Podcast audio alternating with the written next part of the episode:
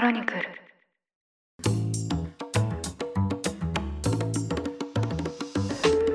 おはようございます。2月13日日曜日ニュースコネクトパーソナリティの野村貴文です。この番組では平日毎朝に5分間で世界のメガトレンドがわかるニュースを解説しています。常日頃からお聞きいただきまして誠にありがとうございます。さて今日は日曜版としまして1週間に配信されたニュースを雑談を交えつつ振り返っていきます。ぜひ休日のともにリラックスした気持ちでお聞きいただければ嬉しいですそれでは早速一緒にトークしていただく方をお呼びしますお相手はこの方経営競争基盤共同経営者の塩野誠さんですよろしくお願いしますお久しぶりです。経営競争基盤の塩野です。どうぞよろしくお願いします。よろしくお願いしますあのちょっとですねこのくだりが早くも懐かしくてちょっと私若干泣きそうになってるんですけどはい。ついに。ついに戻ってきましたね。戻ってきましたねはいいや、結構早かったですね。早かったですね。あの懐かしいというか間が1ヶ月半ぐらいしか空いてないんですけど、ええ。あの、ついに柴犬ニュースに戻ってきまし ありがとうございます。きあのどうでもいいネタを聞いてくださいまして。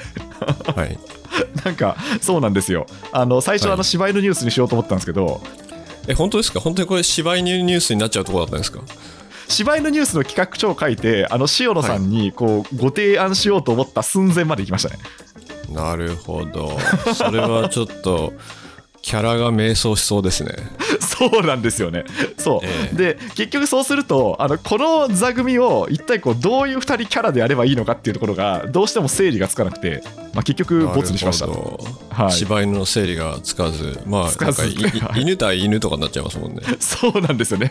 塩野さんは何の犬に扮してもらうのかみたいな。っていうキャラがちょっと迷子になりがちな迷子になってたんですよそうなんですよ。は、はいいなんでちょっとええ「ニュースコネクト」というね、まあ本当王道なタイトル、まあ、あなたと経済をつなぐっていうタイトルをつけさせていただきましたけど。いやーでもまた始められて本当嬉しいですね。はい、いやこちらこそ本当にありがとうございます。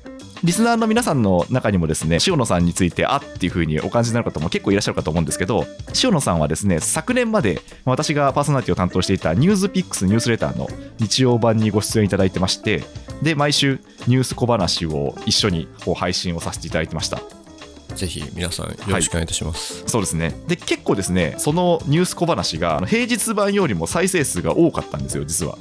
お。嬉しいことですね。はい。体感で言うと1.5倍ぐらい地曜版の方が再生されていて。結構長めなんですけどね。そうなんですよ、はい。ただやっぱこれを結構ルーティンにされているリスナーさんもいっぱいいらっしゃるだろうなと思って、まあ、今回お願いしてこちらのニュースコネクトの方にこう出演いただいたという経緯でした。というわけで、ははいい。今年からどうぞお世話になりますよろしくお願いいたしますよえ、これからよろしくお願いします。ろしくお願いしますそれでは今週のニュースを振り返っていきますちなみに今日はですね収録日の関係で月曜日から木曜日までのニュースを取り上げていきたいと思いますまず月曜日なんですがロシアがウクライナ侵攻の可能性が高まるといったニュースを取り上げました。でこれはですねアメリカの情報機関がですね、まあ、ロシアがもうすでにそのウクライナ侵攻に必要な軍備の7割をすでに準備が完了したといった分析をしているというニュースですね。で今週は他にもえフランスのマクロン大統領とロシアのプーチン大統領の会談があったりとかですね、まあ、かなりこのウクライナ情勢に動きがあった1週間だったと思うんですけど、塩野さん、まずこれはどのようにご覧になりましたでしょうか？いや、これはですね、本当に大きな出来事で、で、あれですよね、日本のメディアでちょっと遅ればせながら大きく取り上げられ始めたと思うんですけれども、そうですね、ここ最近、本当に大きくなりましたね。そうですね。もうことによっては本当第二次世界大戦以降でも非常に大きな戦闘になる可能性の、まあ、間際であの、うんみんながまあ外交的手段であったりとか、まあ、交渉を頑張っているという状況にありますね。うん、そうですね。はい。やっぱりここに来て、いろんな動きが起きてますけど、特筆すべきものっていうと、一体どういったものがあるんでしょうか？ねこれも本当にいろんな問題が詰まっていまして、うん、で、例えばですけども、ウクライナのこういう問題にありがちなところ、ちょっと日本人的視点からいくと、例えば、あの、ウクライナ人といっても、ロシア語もウクライナ語も、まあ、日々使い分けてたりとか、うん、まあ、例えば親族だっていろんなところにいますし、はい。でそうした中で、ウクライナ人は、例えばじゃあ、ロシアに本当は帰属したがってるんだとか、うんうんうん。いや違うよと、ヨーロッパ人になりたいんだとか、そんなにまあ一概に決められるもんではなくて、例えば言語的なとことかもアイデンティティとかも、まあある意味ちょっと揺れ動いてるところありますし、うんうんで、一方であの、2014年2月3月みたいなところでクリミアの侵攻があって、まあやっぱりロシアがこう、怖いねっていうのはもう本当そういう雰囲気とかそういうのってやっぱ心情に影響してきたと思いますし、うん。で、ここは本当にですね、今、あの、世の中で言われているハイブリッドウォーであったりとか、まあ、グレーゾーンでの戦闘みたいな話が、まあ、全部詰まってまして、うん。で、あんまりそこが日本の方に伝わってきてないかと思うんですけども、基本的に、まあ、平時なのか戦時なのかよくわからないうん。状況で交渉が進められていて、で、例えば今って多分、サイバー攻撃とかすごいされてたりとか、はい。あとまあディスインフォメーションと呼ばれる、まあ、偽情報とかフェイクニュースがたくさん流されたとか、で、そのフェイクニュースに対してあれはフェイクニュースだって、まあ、西側が言ったりとか、まあ、こういうやりとりというか、こういうことがもうたくさん起きてるんですよね。うん。で、これって、じゃあ戦闘中なのかどうかっていうと、こう、武力行使があまり見えないだけで、はいはい。もうすでにこれは戦闘と言えるかもしれず、うん。まあ、攻撃を加えてるわけですもんね、すでに。そうですね。なのでこれがもうグレーゾーン上でもう平時か戦時かわからないみたいなことがあって。これ自体がよくよく考えるとすごいことで、ヨーロッパ、欧州で今まで見たことはないぐらいロシアが国境線近くにまあ戦車とか送り込んでですね。うん。で、送り込んでる映像なんかも、まあいろんな人が撮ったり上げたりして、はいうん TikTok とかに上げてる人とかいるんですよね。ああ、すごいですね。まあ、そんなカジュアルに上がっちゃうんですね。そういった様子が。で、それで、その TikTok 見て、これがどこの場所のどこであるとかも、やっぱり分析してる人たちもいて、うんうんうん。なんか詰まってるんですよね、最近のことが。確かにそうですね。ええ情報戦、電子戦とかで、で、電子戦みたいな話で言うと、ロシア側ってサイバーアタックであったりとか、無線とか GPS とかを妨害する戦術に非常に長けてるんで、今、クリミア側は、ローテクな無線技術を集め始めたりとか、ほう。あ、それはだからあれですか、そのサイバー上で攻撃されないように、されないように、もう、はいあの、さ まあだから、最後は糸電話かみたいな話なんですそうよいうことですよね。だからそのえー通信回線使っちゃうとダメだからみたいな、そういうことですよね。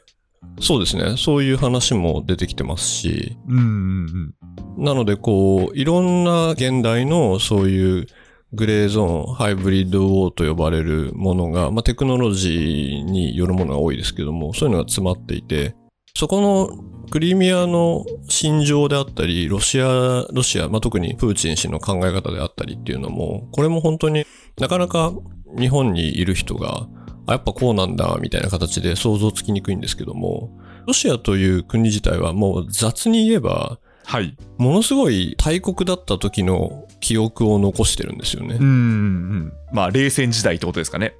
そうですね。で、はいい、ろんなところに行って、いろんなところに、いろんな国にも影響を与えてたわけで。うん、そうですね。でそれって言ってみれば、あれですよ。昔、うちのお屋敷はね、本当大きかったんだから、あんなところまでうちのお屋敷はあってねって言ってる感じなんですよね。確かにね。あれですよね。由緒正しい家で、なんかそういうのありそうですよね。えーいや、なんか向こうに言える山までね、うちが繋がっててねとはいはいか、あるじゃないですか、そういうのあり。ますよ。昔の名機でありますね、そういうの。えーもう昔の名家のそういはいう感じであったりとか、うんうんあとはある種のこう、被害妄想も含む中で、あの、まあ、被害妄想というか、まあ、それを信じてきたっていう、まあ、西側にずっと騙されてきた歴史なんだとか、まあ、それをやっぱりプロパガンダで国内に言ったりしますし、はいはいはい。えーだからやっぱり国家って人格なんで、ええ一方でそういうなんか、昔うちはすごかったんだけど、みんなにいろいろやられて、みたいなうんとことかをどう捉まえるかってあるじゃないですか。そうですね。ええ多分今日本で、いや、うちむ昔すごかったんだけどって言ったら結構怒られますよね。そうですね。あの、国内で日本はもう今、そうですね。国内でも、あの、そうそうですね。あの、まあ、まず、国際社会からも怒られそうですし、ええ国内でもそういう勢力が出てきそうですよね。国内でも怒られそうですよね。はい。らそういった心持ちってどうなってんのかなっていうのと、うんうんあ、と、やっぱりその、まさにロシアに隣接しているクリミアという、で、西側からすれば、これひどい言い方なんですけども、まあ、干渉地帯みたいな扱いで、で、それってまあ、なんかあの、そこに住んでる人からすれば、勝手になんかうちら干渉地帯にしないでよっていう、うん、そうなりますよね。ね、なりますし、はい。だから本当にそういうのが詰まってて、で、あとはやっぱキーワードとしては、ええエネルギー問題ですね。そうですよね。いや、やっぱりそこがすごく大きい感じがしますよね。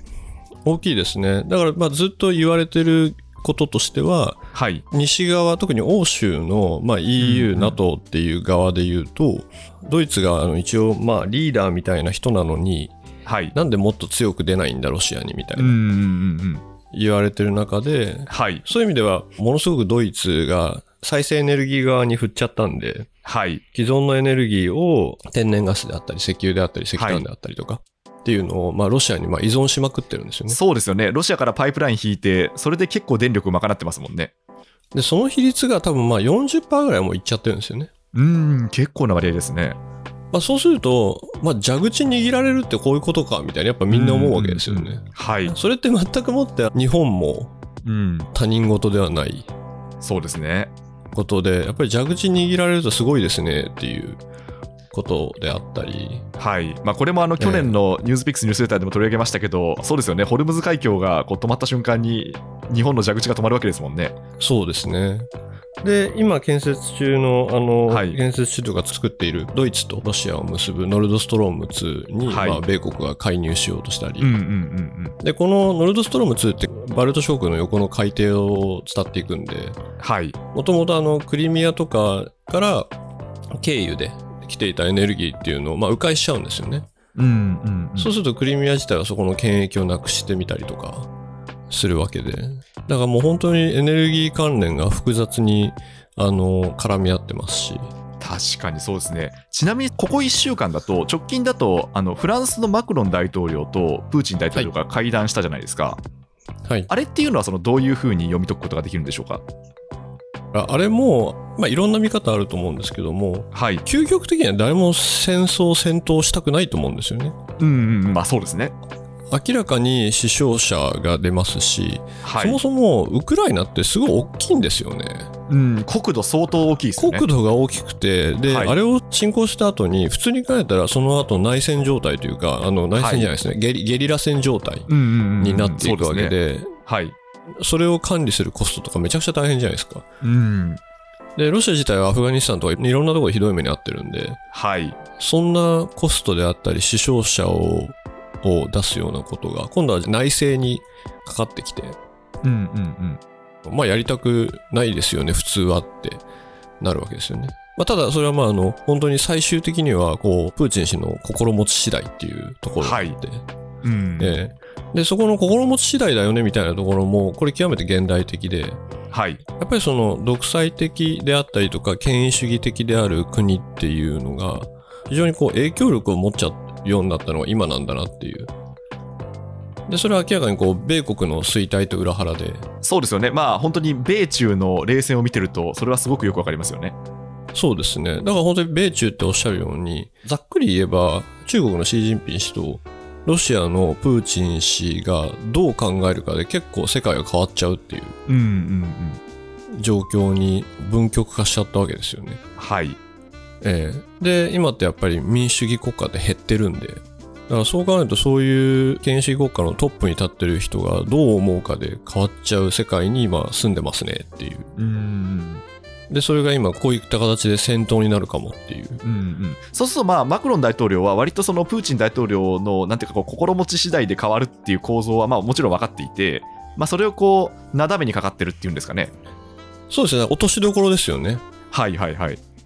うん、落としどころを見つけようと西側はしていって、で、まあ、おそらく両側からしても、ミンスクの協定に戻るってとこだと思うんですけども、うんうんうん。一方で NATO の拡大をやめようみたいな、全くもって西側には受け入れられないんで、はい。えーそういう話ですよね。ロシアからすると、まずそもそも NATO の方がこう東の方にどんどん来てるじゃないかと、そういう言い分ですよね。言い分ですし、はい国内にそう言ってますから、はい、はい、はいはいはい。そうですよねあの。そういうメッセージを発信しているので、そうですねだ。からまあ自分たちもその自衛するために干渉地帯とかどっちつかずの地帯だったウクライナに行きますよっていうような、まあ、そういうスタンスですよね。そうですね。だからそこいう意味でも本当情報戦ですよね。はいはい。外に何言って中に何言ってっていううん、話ですし、そうですね。いやいや。ええなんか本当にロシア・ウクライナ情勢だけであの30分間あのこう使えそうなぐらいいろいろ論点があるんですけど、まあでも多分来週以降もこのニュースかなり出てくると思うんで、ぜひちょっと今後も現代のいろいろな問題がこう凝縮された事象として、まあ、こう引き続き注視していきたいなと思いました。そうですね。日本からすれば、力による現状変更の例がもしできちゃった場合、はい。まあ、日本の周りもいやそうなんですよね。なかなか大変なことになってるんで、はい。他人事じゃないっていうことと、はい。まあ、市街戦とかその実際侵攻になったら何万人亡くなるみたいな話が出てますけども、はい。まあ、当たり前なんですけども、まあ、誰も死んじゃダメですよね。いやーそうですよ本当に。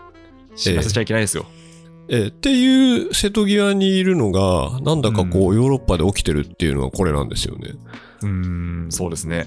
まあそれこそ、あのまあ短絡的に結びつけるのもそれもできないんですけどまあ、よく言われているのが、アメリカがどこまでやっぱ介入するかによって、やっぱこう中国がそれをやっぱりこう動向をずっと見ていて、で、それによってはちょっと東アジア情勢が不安定化するんじゃないかみたいなこともありますよね。そうなんですよね。そこを試し試しやってて、一、回もアメリカはウクライナを守るというような形では言っていないんですよね。そうなんですよね。はい。まあ、近くまで行ってますよっていう。はい。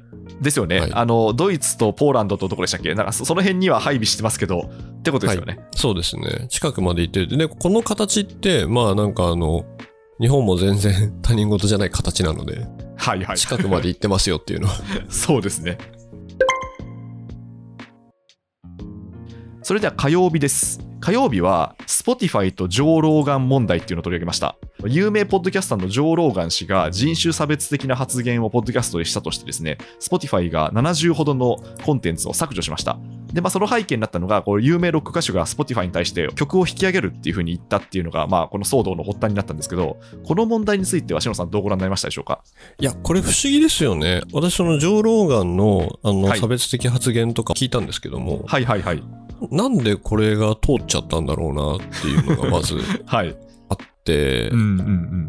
まあ、スポティファイってもともとスウェーデン発祥の、北欧スウェーデン発祥のはい会社で、結構こういったところってケアしてる部分ってあるイメージがあったんですけども、通っちゃって載せてたっていうところですし、このジョー・ローガン氏も、その、まあかなりの頻度でその人種差別的発言を、まあ明確に言っちゃってて、はい。で、それをなんかあの、謝罪みたいなとこだと、まあなんか、それやばくないっていう意味では、まあエンターテインメントだったんですよって言っちゃってて、うんうんうん。確かにそんな発言ありましたね。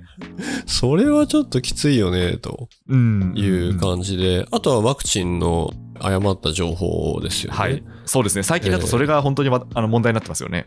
そうですね。だからここら辺が通っちゃったのが不思議ということと、うんあとあの、ね、よくあるプラットフォーマー問題で、はい。まあ、仲介者っていうか、コンテンツを、まあ、誰もが乗っけられるであったり、そういう仲介者のプラットフォーマーがどこまでそこの内容に責任持つんだって、まあ、うんあの、Facebook のえーフェイクニュースでもあったような話って出てくると思うんですけども、はい。これって、今回見て、あ、ブランド問題だなっていうのはやっぱだいぶ感じましたね。はいはいはい。ブランド問題。えーえーだからやっぱり Spotify って結構あの、アーティスト側に寄り添ったりとか、うん。あとあの、まあ、自分でそのプレイリストを作ったり、人のプレイリスト見たりっていうユーザビリティとかあって、まあなんかいけてるねみたいので出てきた話。そうですね。まあ、かっこいい場所ですよね。Spotify って結構。そうですね。結構かっこいい場所イメージがあったうんうんところ、まあこういうのが出てきちゃうと、え、いけてるとこじゃなかったのっていうふうに思んうん人はやっぱりブランド価値が既存されてて、はいはい。ブランド価値が既存されちゃうぐらいだったら、いかになんですかね、もうめちゃくちゃ大きなお金で取ってきたカリスマ MC とかカリスマのコンテンツだとしても、まあバンっていうかこう。ブランドが既存されちゃうから、ちょっとこれは削除だな、みたいなのが結構今回だなと思いましたけど、どうですかね？確かに。いや、そうですね。いや、これ本当に多分 Spotify からしたら悩ましい局面だなと思いまして、確かこええの独占配信権が100億円とかなんですよね。だから本当に。もう巨額のお金を投じてこう引っ張ってきたコンテンツで、で、はい。ずっと今でもその Spotify のポッドキャストランキングのもうアメリカもイギリスもこう1位にいるんで、あのええ。まあ、本当全世界で聞かれてるドル箱コンテンツが、やっぱこういう問題を起こした時にそのプラットフォーマー側は一体こうどうすべきなのかっていうなんかすごい難しい問題だ自分がもし中の人だったら結構これ悩むなっていうふうに思ったんですよね。そうですね。ですし、また曲受けというか、なんかちょっとはいいっちゃってる系のプラットフォームが、まあ、いくつもあると思うんですけども、はいはいはい。それが、まあ、うちに移籍しろとか言うっていうですね、そうですね。いつものパターンがですねい、つもパターンですね。はい。出てきてて、だからやっぱり、イケてるとかクールだねみたいなプラットフォーマーブランド問題ありますよね。ありますね。でもそうかもしれない。ええ塩野さんがおっしゃった通り、結構ここってやっぱどういうふうに見られるか注意深く判断しなきゃいけなくて、いくらその再生数が稼げる、ビューが稼げるコンテンツでも、なんでしょうかね、なんかいけてないねってあの思われちゃうものは、やっぱこう、ええ排除していかなきゃいけないんでしょうね。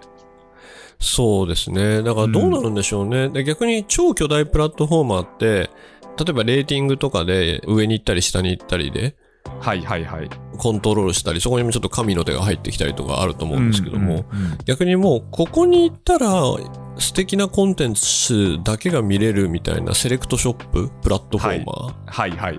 でもそんなに物量はないよみたいなのって、そういうのって出てくるんですかね？今ってメガプラットフォーマー時代じゃないですか。そうですね。はい。だからこう、玉石混交でも、まあ、しょうがないかな、みたいな。うんうんうん。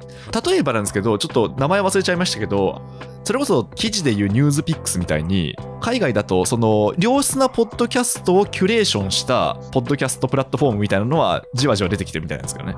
ああ、それがどれくらい力を持つかですよね。そうです、だと思います。今はまだはい全然、あの立ち上がったばかりだと思うんですけど、なんかそういうところに人が退去していくかみたいな話とか、あとなんかそれこそ、Facebook を私すごい思い出したんですけど、ええええ。Facebook って残念ながらピークアウトしちゃったじゃないですか、この前の決算で。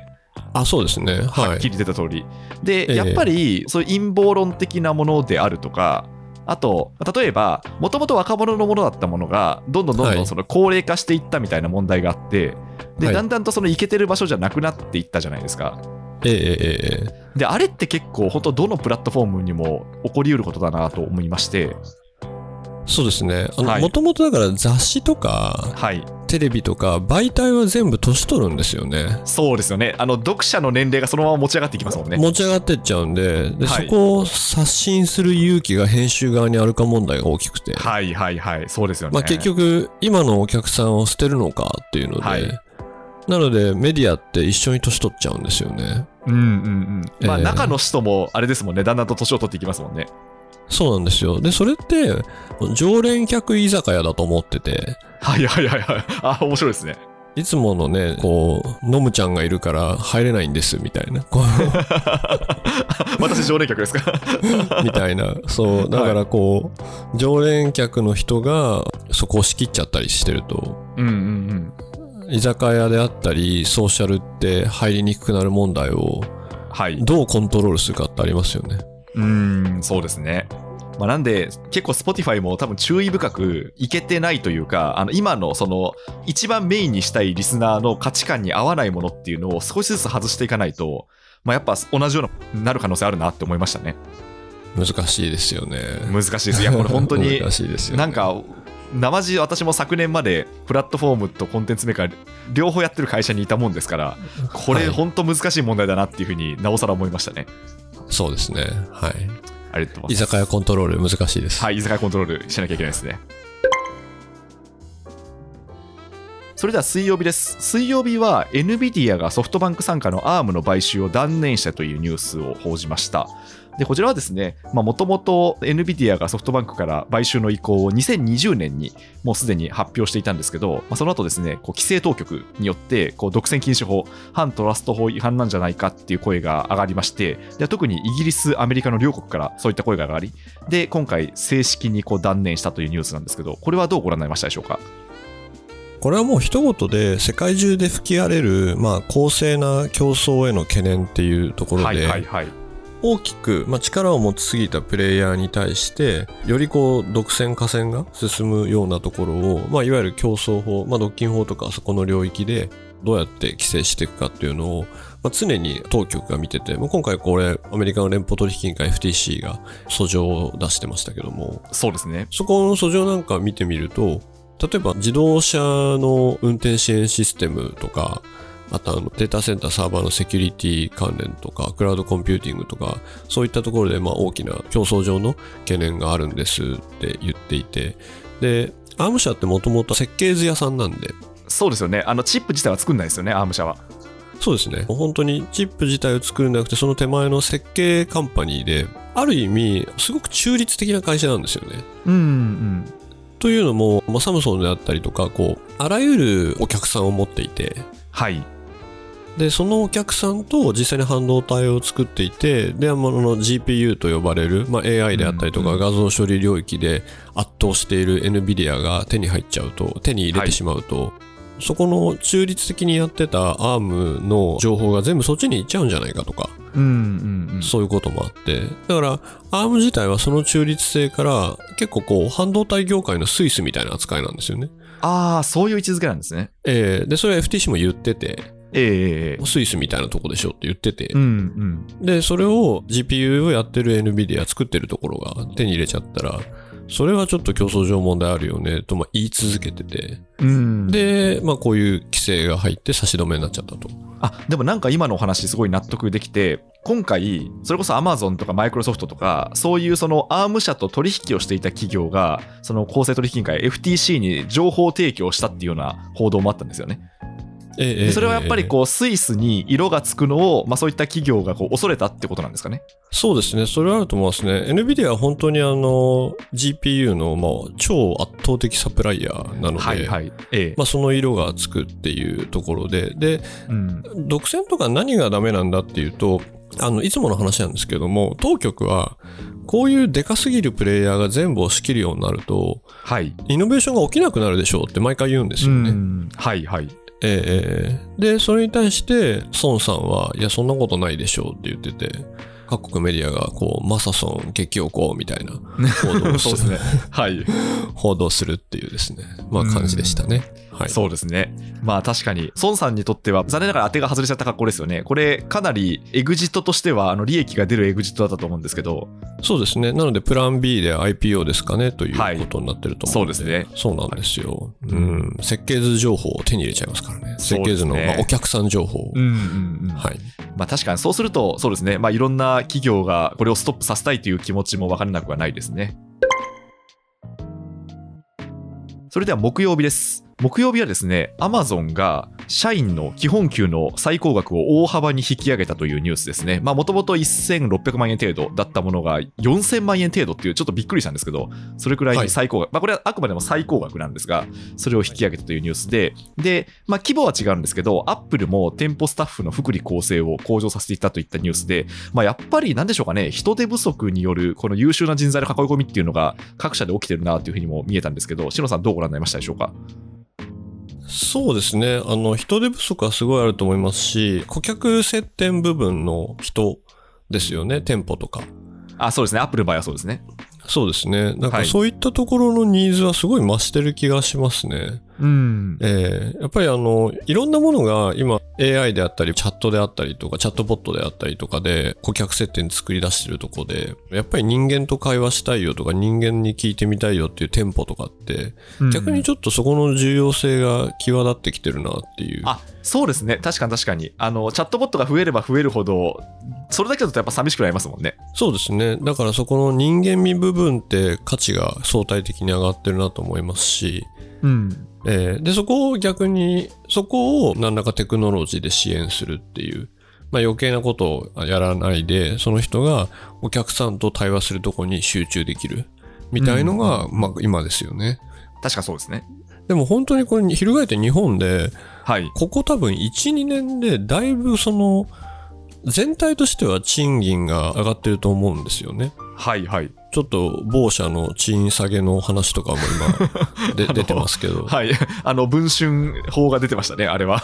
あれなんか文春がね、やってましたよね。やってましたね。うんはい。えーで、私あの採用マーケットすごい見てますけど、はい。やっぱりこう、スキルのすでにある。経理の方とか人事の方とかは、まあ全然もうやっぱり取れないんでどんどん高くなってますし、ああ、そっか、専門職はそうなっていくわけですね。そうですね。で、今、スタートアップとかベンチャーにも、ベンチャーキャピタルから入ってるお金の金額が、まあ、ゼロが一つ増えてる感じなんで、うんうんうん。何十億とか入るじゃないですか、はい。投資として。うんうん。で、そうすると、そういったプロの経理パーソンとか人事パーソンに払うお金がやっぱり大きくなってるんですよね。うんうん。やっぱり出来上がった人を取りたいっていうので、はい。給与上がってますよね。うんうんうん。なんかそれこそ、ベンチャーの給与が上がってるっていうのが少し話題になってますよね。そうですね。はい。だから今までこう、コンサルティング会社とかに競い負けてたところが、別にこのスタートアップに就職していいじゃないっていう感じになってますもんね。うんうんうん。まあそうすると、基本的な世界のマクロの流れとしては、まあ物価も上がっていくんで、まあ給料がこうどんどん上がっていくと。はい。で、それに対して日本企業もまあこうついていかないと、どんどん人が取れなくなっていくっていうことですよね。いやもう本当に希少な分野での人の取り合いは半端ないと思いますね。うんうんうん。例えばですけども、はい。オンラインマーケティングってはい。一はいはい言で言うと、まあいろんなもん入っちゃうと思うんですけども、例えば今じゃあ企業ツイッターで中の人やるとか、はい。TikTok でお客さんとか採用頑張るとか、それを総合的になんかワンブランドで、どこを切ってもその企業のちゃんとブランドがあるよみたいな感じで運用するとか、そういう人っていなさすぎちゃって、確かにそうですね。なんか、えーあの横断的に SNS できる人って本当にいないですよね。えー、でもうめちゃくちゃな取り合いだと思いますし、んうんうん。で、じゃあ中で育てるのかっていうと、こう難しい。で、難しいの意味としては、だから別に個人で TikTok で踊ってるみたいな話と、企業で先ほどの Spotify みたいな話でブランド価値を毀損せずにいい感じに運用するとか、まあめちゃくちゃ難しいじゃないですか。そうですね。いやー、そうだと思います。なんか、どっかやっぱはみ出ちゃったりとか、逆にその当たり障りなさすぎて、あのユーザーに刺さんないものになったりとか、その辺の塩梅が本当に難しいですよね。ありますよね。そういう苦労が。多分あの野村さんなんかめちゃくちゃこう、はいあの いろんなとこ見てるんでわかると思うんですけども。そうですね。はい。はいあの、ええたまに一線超えちゃったなみたいなツイッターアカウントも見たりしますけど。なるほどですね。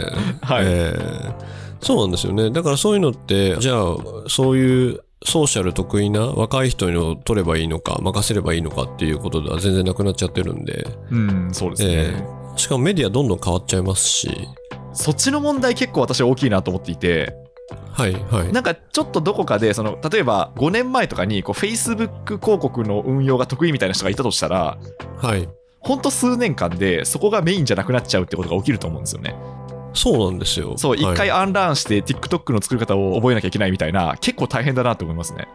そうですよね。どんどん今旬なメディアとか、はい、テックも変わっちゃうんで、そうなんですよね。えーだからそういう人って今、あらゆる大企業から中小企業から、もうそこがお客さんとの接点ですね、みたいな形で、特に今、オンライン、オフラインってもう完全に混ざっちゃってるんで、はい。えーそういう人なんかって、早くにそういうの始めてた人ってめちゃくちゃ売れっ子ですよね。うん、だと思います。うん、でもまあそうですね、なんか塩野さんがさっきおっしゃったことが本当すべてだなと思ったのが、まあこう希少な人材っていうのは、こうどんどんどんどん給料が上がっていって、それでもまだこう一社でキャリアを積むことの福利厚生みたいなことが大きかったんですけど、今は日本であっても、こうプロ人材はやっぱこうどんどん転々としていった方が、結局その障害年収が高くなるみたいな、なんかそういう時代になってるんですかね。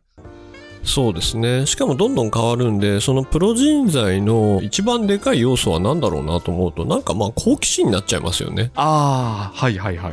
えーこれやってみようってできる人が、うんうんうん。なんていうか、幼稚園で掛け算できるって感じになるっていうか、あの、周りからぶっちぎれるってことですか？え周りから、でもね、すぐにみんな掛け算はできるようになるんで、はいはいはい。そっかそっか。はいあ。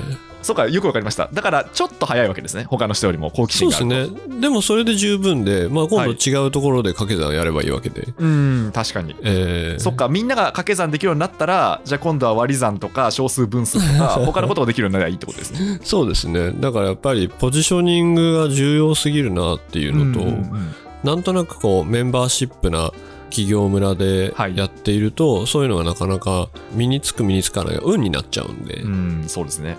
えーだから運にしないためには好奇心で自分からやっていくといいことがあるってそんな世界が、そういう景色ですよね、そうですね。いやいや、それすごい重要な話だと思いました。ええはい。でもほら、野村さん先駆者だから。そうっすねお。だから皆さんがポッドキャストに来た時には私は別のことをやってるっていう、まあそういう風になきゃいけないですね。もうメタバースにいます。メタバースにいますね。そうですね。そっか。次はそっちですね。わ、かりました、はいありがとうございます。指針を示していただいてありがとうございました。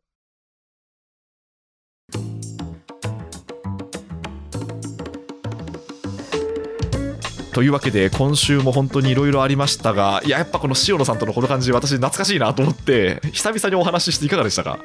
懐かしい感ですか？そうですね。ちょっと、まだまだいけると思いましたね。まだまだいけるええはいやっぱり、あの、ちょっとしたブランクがありましたんで。いやいやいや、あの、じゃあ、ごめんなさい、あの、そう、そういうメッセージじゃないですよ。そういうメッセージじゃないですけど、はいいやでもなんかね、あ、これこれって思いながら、おあの、お話を伺ってました。これこれで、はい、はい温めていきます。はい、よろしくお願いします。というわけで。はい、あの、塩野さんには毎週日曜日にご登場いただく予定ですので、今後もどうぞよろしくお願いいたします。ありがとうございます。はいよろしくお願いします。というわけで、今日のお相手は、えー経営競争基盤共同経営者の塩野誠さんでした。塩野さん、ありがとうございました。ありがとうございました。ニュースコネクト野村貴文でした。もしこの番組が気に入っていただけましたら、ぜひフォローいただけると嬉しいです。それでは、良い休日をお過ごしください。